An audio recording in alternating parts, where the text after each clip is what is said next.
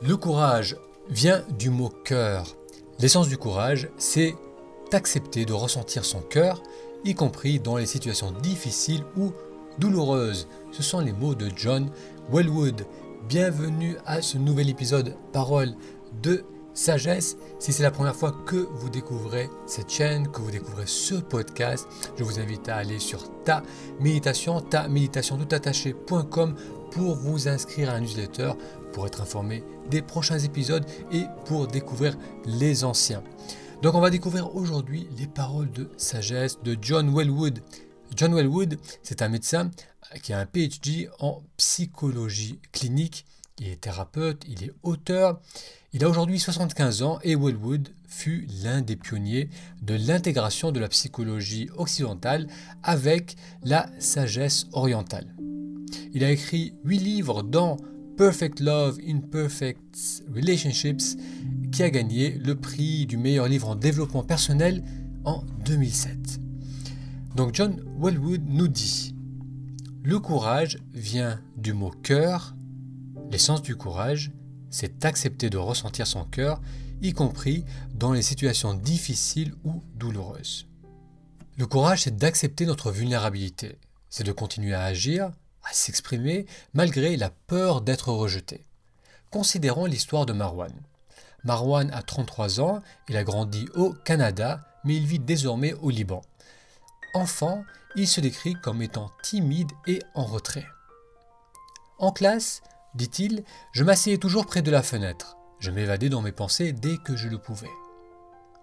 Malgré son inconfort initial à l'école, Marwan a poursuivi de longues études et il s'est spécialisé dans la biologie pour devenir technicien de laboratoire.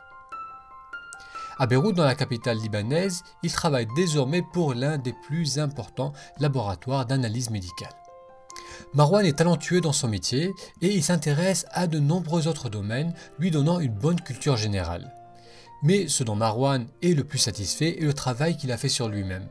Il note bien se connaître et se sent généralement en paix avec lui-même.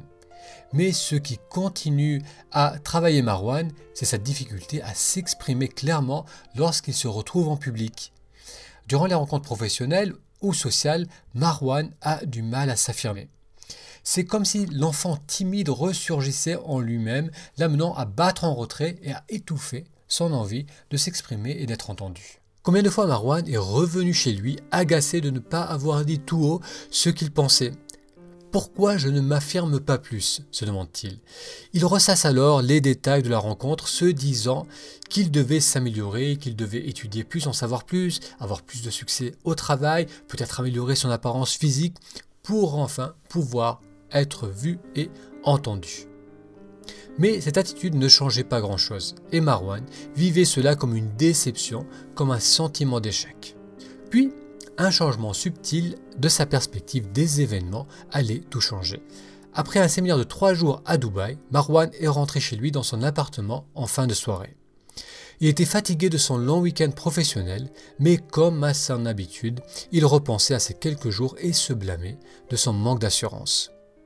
Cependant, le sommeil et la lassitude ne lui permirent pas de se plonger dans ses pensées habituelles.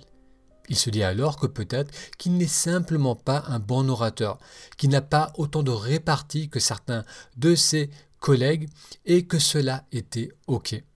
Il fut surpris par le calme qu'il ressentit alors. Le fait d'avoir accepté de ressentir ses faiblesses, d'accueillir sa vulnérabilité sans vouloir la changer ou la fuir, avait amené un sentiment d'apaisement. Durant la sortie sociale qui suivit, Marwan n'attendit pas de revenir chez lui pour refaire le point.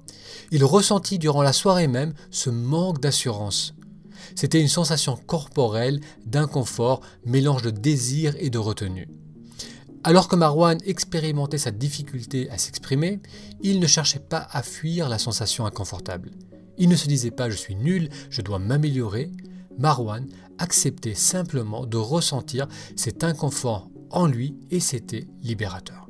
Durant les semaines et les mois qui suivirent, Marwan embrassa ses limites.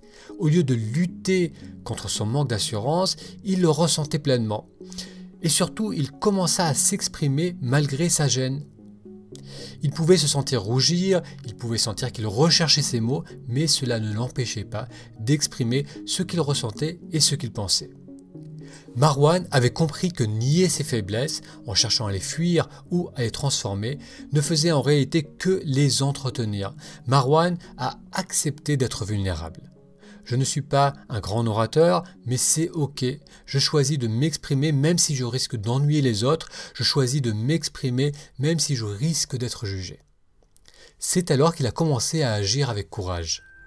Le courage et la confiance en soi, ce n'est pas d'avoir toutes les armes pour réussir, mais au contraire, c'est d'aller au contact de la vie, au contact des autres, en sachant que l'on peut être vulnérable.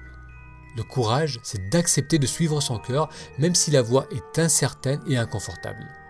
Comme l'a bien dit Wellwood, le courage vient du mot cœur. L'essence du courage, c'est d'accepter de ressentir son cœur, y compris dans les situations difficiles ou douloureuse.